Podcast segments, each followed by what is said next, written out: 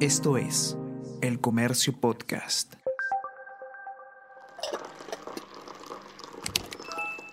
Hola, hola, ¿cómo están? Buenos días, espero que hayan amanecido bien. Está con ustedes Ariana Lira y hoy tenemos... Tenemos que hablar con Ariana Lira.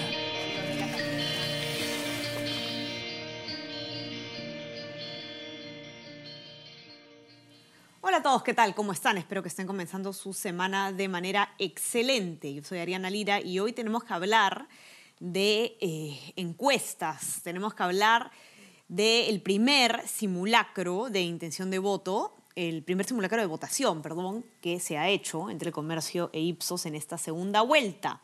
Decimos primer simulacro de votación, que no es lo mismo que encuesta de intención de voto. Ahora voy a explicarles por qué. Eh, y por qué es importante también ¿no? tener en cuenta esta diferencia. Eh, esta, esta, medición lo que nos eh, muestra es un empate estadístico entre los dos candidatos a la presidencia, Pedro Castillo y Keiko Fujimori. Pedro Castillo ha obtenido el 51,1% y Keiko Fujimori el 48,9%. La diferencia entre estos dos porcentajes está dentro del margen de error estadístico de la encuesta y por esto se considera pues, un, error, perdón, un empate técnico. Un empate técnico eh, y, es importante. Porque al comienzo de esta segunda vuelta, eh, todas las mediciones presentaban una enorme ventaja, una ventaja significativa del candidato Pedro Castillo frente a Keiko Fujimori. Esta brecha, pues, se ha ido acortando en distintas encuestadoras, además, eh, no solamente la realizada por, por Ipsos, no solamente la encuesta de Ipsos, sino entre otras encuestadoras también, se ha ido acortando la brecha y finalmente, pues, nos encontramos ante eh, ya una segunda vuelta competitiva realmente, ¿no? La cosa está ajustada. Eh, para explicarles el tema del simulacro, que es muy importante tener en cuenta eh, por, qué, eh, es distinto un simulacro de votación que una encuesta de intención de voto, que es lo que se había venido haciendo hasta este momento. ¿no? En una encuesta de intención de voto, el encuestador eh, le consulta verbalmente al, encuestado por quién va a votar y le, le enlista pues, este, las, opciones que tiene y además entre esas opciones se encuentra, por ejemplo, la de simplemente marcar no precisa, no, no sé aún, no precisa, o eh, eh, también blanco viciado y los candidatos, etc. En cambio, eh, en, el simulacro lo que se hace es que se le da al encuestado una, una cédula exactamente como la que va a obtener el 6 de junio al momento de votar en, su mesa de votación, se le hace marcar de manera secreta su voto, doblarlo y colocarlo en un ánfora. Digamos, se imita el, el procedimiento que se realiza en una, en una votación real, ¿no? ¿Qué, ¿Qué diferencia hace esto? Bueno, en primer lugar, se utiliza mucho para poder medir el voto oculto. Una cosa es que el encuestador me pregunte por quién voy a votar y que yo me atreva verbalmente a decirle por candidato A o candidata B, y otra cosa es que yo me atreva a marcarlo porque sé que no va a ver y no va a escuchar nadie más eh, eh, mi voto, ¿no? Finalmente el voto es secreto. Otra diferencia importante es que eh, se elimina la posibilidad de marcar no sé, no precisa. ¿No? Entonces, digamos que aquella persona que aún no, no, ha decidido, pero que tampoco eso significa que quiera votar blanco y viciado, se anime pues a marcar eh, por una opción, ¿no? Se elimina la posibilidad de marcar el no sé, no precisa. Y la última diferencia importante también eh, es que eh, se, se, se, toman en cuenta solamente los votos válidos, que es como ocurre además legalmente en la elección, como hace el conteo, digamos, la OMPE.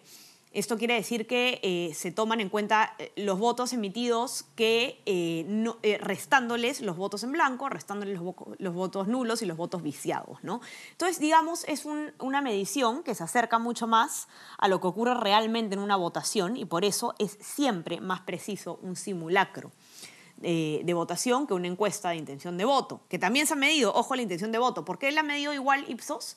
Porque se usa para ver pues, la tendencia eh, que, eh, en comparación con las otras encuestas de intención de voto que ha venido midiendo Ipsos en esta segunda vuelta. ¿no? Entonces han hecho las dos mediciones, tanto un simulacro como una encuesta de intención de voto. Hay algunas personas que se han estado preguntando muy válidamente, además en redes sociales, por qué otras encuestas de otros medios de comunicación eh, tienen resultados tan distintos. Hay que tomar en cuenta siempre la metodología. La encuesta que se ha publicado eh, en el Diario de la República eh, no es una encuesta de, no es un simulacro de votación y además es una encuesta que se ha realizado eh, de manera telefónica.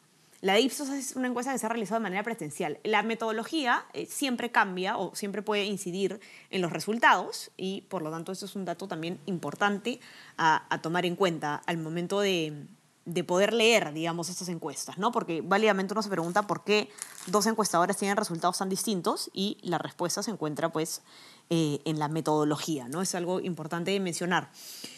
Bueno, ya habiendo hecho esta introducción sobre, sobre lo que se ha medido exactamente, mm, me gustaría contarles un poco eh, qué es lo que dicen, digamos, las personas eh, enteradas sobre este tema. ayer en, nuestra web, en nuestras redes sociales, Sebastián Ortiz, periodista de política del comercio, ha estado con tres eh, politólogos, con Gonzalo Banda, Paula Muñoz y Omar Aguapara, comentando precisamente estos resultados y ellos les han dado unos alcances bastante interesantes y yo he seleccionado algunos para poder compartirlos con ustedes en, en este podcast y que puedan escuchar un poco un resumen del análisis. Y también he conversado con Alfredo Torres, presidente ejecutivo de Ipsos Perú, para que nos pueda explicar eh, algunas, algunas cositas, ¿no? Entonces, eh, una primera cosa que, que, vemos, digamos, eh, tanto en la, en la encuesta de, digamos, que, que, se ve en, en el simulacro de votación, es que ya casi no existe pues una, una distancia entre Keiko y, y, Pedro Castillo, ¿no? Se ha emparejado la cancha, digamos, estamos ya en, un empate técnico, cuando lo que habíamos visto al comienzo de la segunda vuelta era en realidad una enorme ventaja por parte del candidato de Perú Libre. ¿Por qué ocurre esto?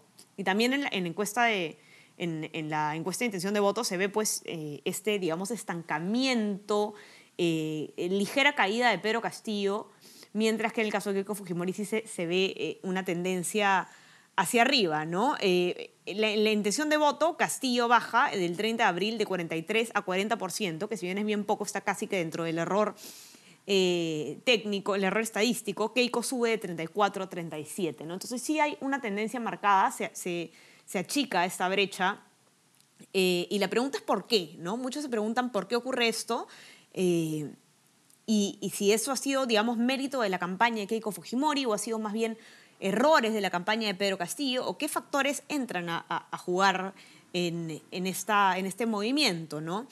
Em, lo interesante de los tres politólogos que comentaron ayer en la mesa con, con Sebastián Ortiz es que están de acuerdo en que en esto ha jugado muchísimo los errores de Pedro Castillo, más que una campaña activa de Keiko Fujimori. Si bien Gonzalo Banda eh, tiene algunos apuntes muy interesantes sobre cómo podría haber incidido, por ejemplo, eh, el apoyo de César Acuña activo en, el voto del norte, que es además, vamos a hablar ahora ya de regiones en, un, ratito, eh, es un voto que, Keiko recupera de cierta manera, porque el, norte era, es un, en las últimas dos elecciones ha sido, digamos, un, un, un foco importante de, voto fujimorista, ¿no? Y, y de voto en general de derecha. Entonces, eh, Pedro Castillo se había, llevado, había tenido mayoría en el norte en la primera vuelta y, ahora en esta última medición, Keiko, digamos, empieza a ganar en el norte, ¿no? Gonzalo Banda dice que esto podría tener que ver, por ejemplo, con el apoyo que ha tenido, que le ha dado César Acuña, que tiene una capacidad de movilización de partido, digamos, de base importante en esa zona del país. Sin embargo, en general, los tres analistas están de acuerdo con que eso tiene que ver más con los errores de Pedro Castillo que con los aciertos de Keiko Fujimori. ¿no? Que Keiko Fujimori eh, no ha habido un cambio, digamos, muy significativo en su, campaña ni en su discurso, sino más bien ha sido Pedro Castillo quien ha cometido muchos errores estratégicos y quien está dejando, eh, por algunas acciones que ha tenido, una sensación de mucha improvisación. ¿no? Se le ha pedido mucho a él que pueda explicar eh, quién es su equipo técnico, quiénes lo acompañan, cuál es su plan de gobierno, cuáles son sus medidas concretas y él, eh, digamos, una y otra vez ha evadido estas preguntas y esto, entre otros errores, pues eh, deja en el electorado cierta desazón, ¿no? vamos a escuchar lo que dice Banda, por ejemplo, lo que dijo ayer, ¿no? cómo se, se, tiene esta sensación de improvisación en la candidatura de Castillo. Vamos a escucharlo ahora para, para ver qué opina. Bueno, Castillo ha hecho, ha colaborado con todo lo que ha podido para hacer que eso incluso pudiera ser mm, más grande su caída, ¿no? En, los últimos, las últimas semanas lo hemos visto muy errático, eh, con idas y venidas, desde el asunto de Chota, desde el, debate en Chota donde él manifestó que iba al inicio, luego que no. Hay, una constante percepción de desprolijidad, de desorganización al interior de su campaña. En la misma línea, también Paula Muñoz, politóloga, eh, eh, tiene, tiene una, una, opinión similar, ¿no? Vamos a escuchar qué dijo ella entonces ayer conversando con, con Sebastián sobre por qué eh, los errores de Castillo, digamos, y qué más podría haber influido en, en cómo cambia esta, esta foto electoral. Digamos, si tú sumas los errores de Castillo con una campaña dirigida también a mostrar las posibilidades de, de, de inestabilidad, de eh, de pérdidas económicas, eh, esto eh, va a hacer más fuerte la posibilidad de que algunos votantes indecisos prefieran votar por Keiko Fujimori, porque casi como en algún momento el factor cambio ha sido, bueno, no tengo nada que perder en esta situación, no importa, voy a apostar por el cambio, creo que ahora en la medida en que se racionaliza, también una parte del electorado va a ir yendo a no me puedo arriesgar en un momento de crisis, en un momento en que las cosas ya están difíciles, mejor mantengo lo que tengo y voto por Keiko Fujimori. Omar Aguapara agrega un, tema eh, adicional, ¿no? O sea, eh, lo que él menciona es que a raíz, y, tiene que ver con lo que menciona también eh, Paula Muñoz, ¿no? A raíz de la campaña, digamos, que se hace para señalar los errores o, las digamos, los peligros que podría representar Pedro Castillo. Había una campaña bastante fuerte en ese sentido. Eh, Keiko Fujimori se, empieza a posicionar quizás para el electorado como el mal menor, ¿no? Algo además bastante curioso porque Keiko en las últimas elecciones había significado, pues para muchos peruanos, eh, este, este mal mayor, ¿no? Se había votado mucho en contra. Recordamos que nuestras campañas, nuestra segunda vuelta suelen ser unas campañas, eh, eh, la campaña del antivoto, es algo que, dice el politólogo Carlos Meléndez constantemente también, ¿no? Y, donde pesa mucho el antifujimorismo, en este caso, la constante campaña en contra de Pedro Castillo y los señalamientos a, sus a sus errores, digamos, o a sus peligros, podrían haber hecho que para el electorado la opción de Keiko Fujimori se convierta la menos grave. Vamos a escuchar a Guaparo.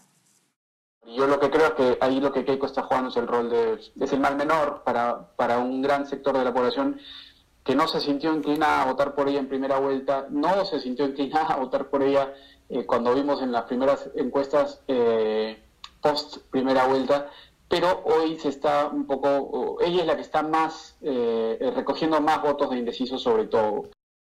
Bueno, vamos a conversar ahora brevemente sobre eh, el desagregado, ¿no? hemos visto los resultados finales, pero en regiones lo interesante es que eh, Castillo pierde peso y Keiko empieza a ganar un poquito más de terreno en regiones. Yo mencionaba hace un momento el, caso del norte, ¿no? Pero, pero es algo que se ve, ustedes pueden encontrarlo por supuesto en nuestra nota con, con todo el detalle. Eh, hay un, hilo también de Jonathan Castro, que es el que ha escrito además la nota con todo el análisis, la verdad que bastante completo y bastante claro en nuestra web Pueden encontrar también un hilo en su, en su cuenta de Twitter, J Sudaka, eh, para que puedan ver estos detalles, ¿no? O sea, cómo, cómo se mueve el voto, digamos, de manera desagregada, tanto en regiones como en género, en edad, ¿no? Eh, por ejemplo, lo que él menciona es que eh, Castillo gana todavía en los sectores D y E, en hombres y en mayores de 26 años, cuando Keiko Fujimori en realidad tiene un apoyo de los jóvenes y también en los sectores A, B y C, y en las mujeres. ¿no? Eso es bastante interesante. Alfredo Torres conversó conmigo eh, y también me comentó un poco sobre, sobre este, estos movimientos, digamos, desagregado en, en la encuesta de intención de voto. Vamos a escucharlo. Bueno, hemos visto un avance de Keiko Fujimori en el norte, particularmente en la costa norte, y más bien una cierta consolidación de Castillo en todo lo que son las poblaciones andinas, especialmente el ámbito rural lo que también está viendo cuando hacemos cortes más bien eh, demográficos es que Keiko avanza mucho más entre las mujeres y Castillo mantiene la mayoría entre los hombres. Y lo que es eh, más interesante, eh, Keiko Fujimori tiene más apoyo hoy día entre los jóvenes, mientras que Castillo mantiene mayor apoyo entre la gente mayor. ¿Qué pasa ahora con el antivoto? Que es otro tema importante. Se decía desde el comienzo de la campaña que esta segunda vuelta iba a ser una, segunda vuelta de antivoto, ¿no? Es una segunda vuelta en la que iba a pesar mucho, eh, digamos, la, incapacidad de algunas personas de votar por un candidato. En las encuestas de, intención de voto se mide eh, este, este factor de la siguiente manera, ¿no? Se le pregunta a la persona eh, si definitivamente no votaría por alguno de los candidatos, ¿no? Y ese es el antivoto. Keiko Fujimori empezó esta segunda vuelta con un, un antivoto muy alto que ha ido definitivamente reduciéndose y en el caso de Castillo, el antivoto, por el contrario, ha crecido. ¿no? Entonces, eh, ¿por qué ocurre esto? Los analistas lo atribuyen a, diferentes eh, factores, eh, han estado de acuerdo, por ejemplo, en que podría haber sido, ah, podría haber tenido que ver con el hecho de que a Castillo se le relaciona mucho con, con, Vladimir Cerrón, no se sabe, no ha logrado él distanciarse de él, eh, y de los cuestionamientos que tiene que ver en general con su entorno. Y bueno, ya las otras cosas que hemos, hemos mencionado, ¿no? A los errores que se han visto durante la campaña. Eh, y en el que y por lo que Keiko podría haber pasado de cierta manera a convertirse en, en la opción menos grave para eh, un sector importante del electorado. Ahora, otra cosa importante que no quisiera dejar de mencionar es eh, la importancia o, el alcance que tienen estas tendencias. ¿no? Es cierto que Keiko Fujimori eh, se ha acercado, eh, está pisándole ya los talones, y es que no empatada ya con Pedro Castillo, cuando la ventaja del profesor era rotunda, al comienzo de la segunda vuelta. ¿Qué tan definitiva es esta tendencia? Es algo que se pregunta mucha gente. ¿no? Estamos a tres semanas de las elecciones. ¿Qué tanto se puede invertir esta tendencia? La tenemos que dar ya por, por, por, hecho, digamos, o, o, qué tanto podría variar. Eh, lo cierto es que eh, nada está dicho a tres semanas, ¿no? Y esto es algo que eh, ha ocurrido en elecciones anteriores en las que hemos tenido una, una tendencia que va en cierto sentido y que en las últimas dos semanas, digamos, ocurre algo que eh, termina por invertirla y sobre todo cuando hay tan poca diferencia entre ambos, podría ser que, que, cualquier evento que ocurra en esta campaña invierta un poco en la situación, ¿no? Eh, una entrevista importante, algún hecho, alguna denuncia periodística, aún nada está dicho, eso es algo importante eh, y, es algo que ocurre en, todas las elecciones, ¿no? Así que tenemos que seguir siguiendo eh, muy de cerca, mirando muy de cerca todo lo que, lo que pasa en, en, esta, en nuestro último tramo, digamos, ¿no? Y quien explica muy bien ese tema, mucho mejor que yo, de todas maneras, es Alfredo Torres, así que vamos a escucharlo, ¿no? O sea, la, importancia de tener mucha prudencia con, con eh, qué creemos que va a pasar, ¿no? Vamos a ver qué dice él. No, no podemos hablar mucho hacia adelante, ¿no? Lo que podemos hablar de que en las últimas semanas efectivamente esa brecha se ha cortado, ¿no? Este, hasta casi desaparecer. Hace algunas semanas Castillo era un, favorito y hoy día es una elección mucho más disputada, ¿no? Hay, hay un virtual empate estadístico. Sin embargo, no podemos hablar nada de aquí adelante, porque ya dependerá pues, de los aciertos y errores que cometa cada uno en, en su campaña, ¿no? Lo que sí me parece probable es que los votos ahora van a ser mucho más difíciles de moverse, porque ya, digamos, este, al comienzo quizá las respuestas eran un poco más, este, más superficiales, cuando pasan las semanas la gente ya va teniendo opiniones un poquito más definidas y por lo tanto más difíciles de modificar. Por ejemplo, eh, Gonzalo Banda, ayer con Sebastián Ortiz, eh, mencionó algo interesante, ¿no? Eh, el hecho de que Castillo haya tenido tantos errores eh, garrafales, podríamos decir, con el tema, por ejemplo, de decir que va a presentar un plan de gobierno y no presentarlo, eh, con eh, algunas contradicciones demasiado evidentes que ha habido y, otras cosas que, a veces el elector se pregunta, digamos, cómo puede mantenerse o cómo puede no haberse desplomado después de tantos errores, ¿no? Uno se esperaría que luego de, tantos señalamientos y, de ponerse en evidencia tanto, digamos, algunos, algunas este, falencias, eh, la candidatura se desplome. ¿Por qué no se desploma?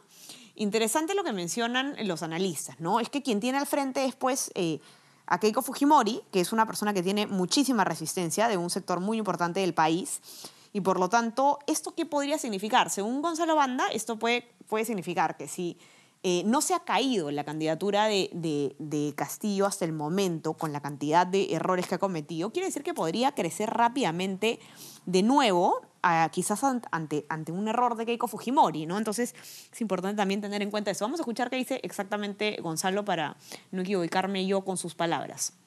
Si Castillo con tantos errores no termina de desplomarse tanto, podría ser que si comienza a hacer algo por lo menos bueno, eh, podría comenzar a, crecer otra vez, ¿no? Otra casi, otro tema importante que menciona Paula Muñoz y también eh, la, eh, está de acuerdo con ella Omar Aguapara, es el hecho de que el antifujimorismo, que es una fuerza eh, que tiene mucha capacidad de movilización en el país, no se ha manifestado hasta este momento de la campaña de manera eh, tan, digamos, activa, ¿no? Quizás porque eh, no había habido una amenaza, digamos, amenaza desde el punto de vista de los antifujimoristas, tan tangible con la candidatura de Keiko Fujimori porque la distancia entre ambos era grande.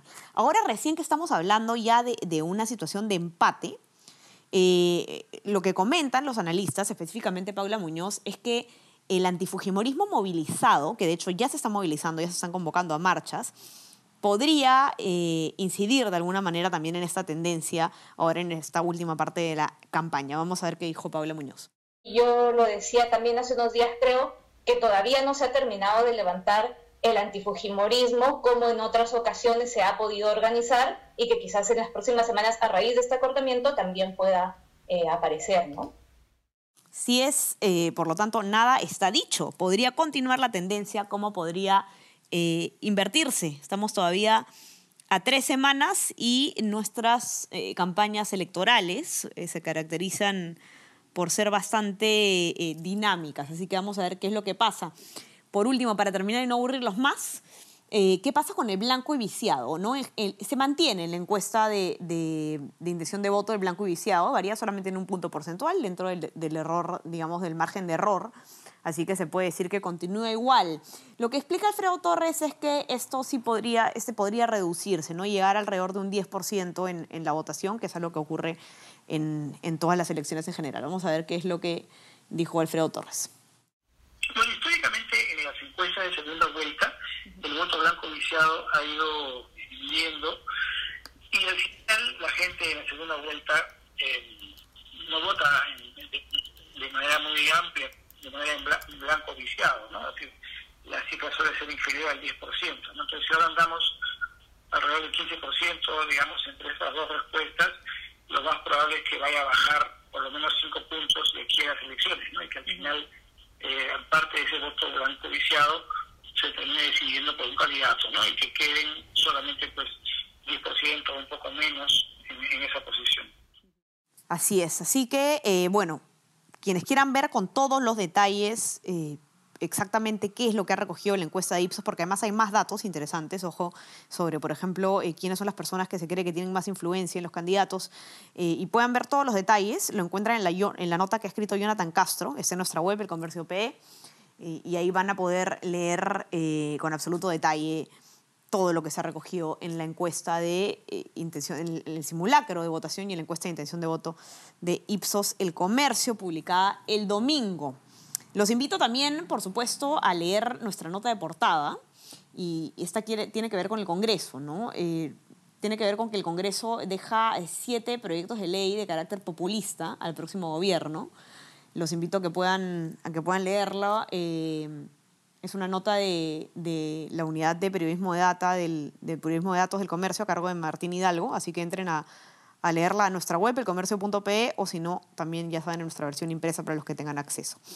Y no se olviden también que estamos en Spotify y en Apple Podcast para que puedan escuchar todos nuestros podcasts, se pueden suscribir a nuestras plataformas y también a nuestro WhatsApp El Comercio Te Informa para recibir lo mejor de nuestro contenido a lo largo del día. Dicho esto, les, les dejo eh, todos mis eh, saludos y que tengan una excelente semana.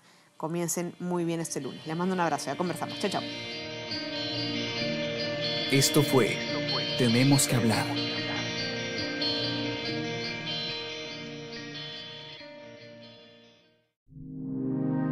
El Comercio Podcast.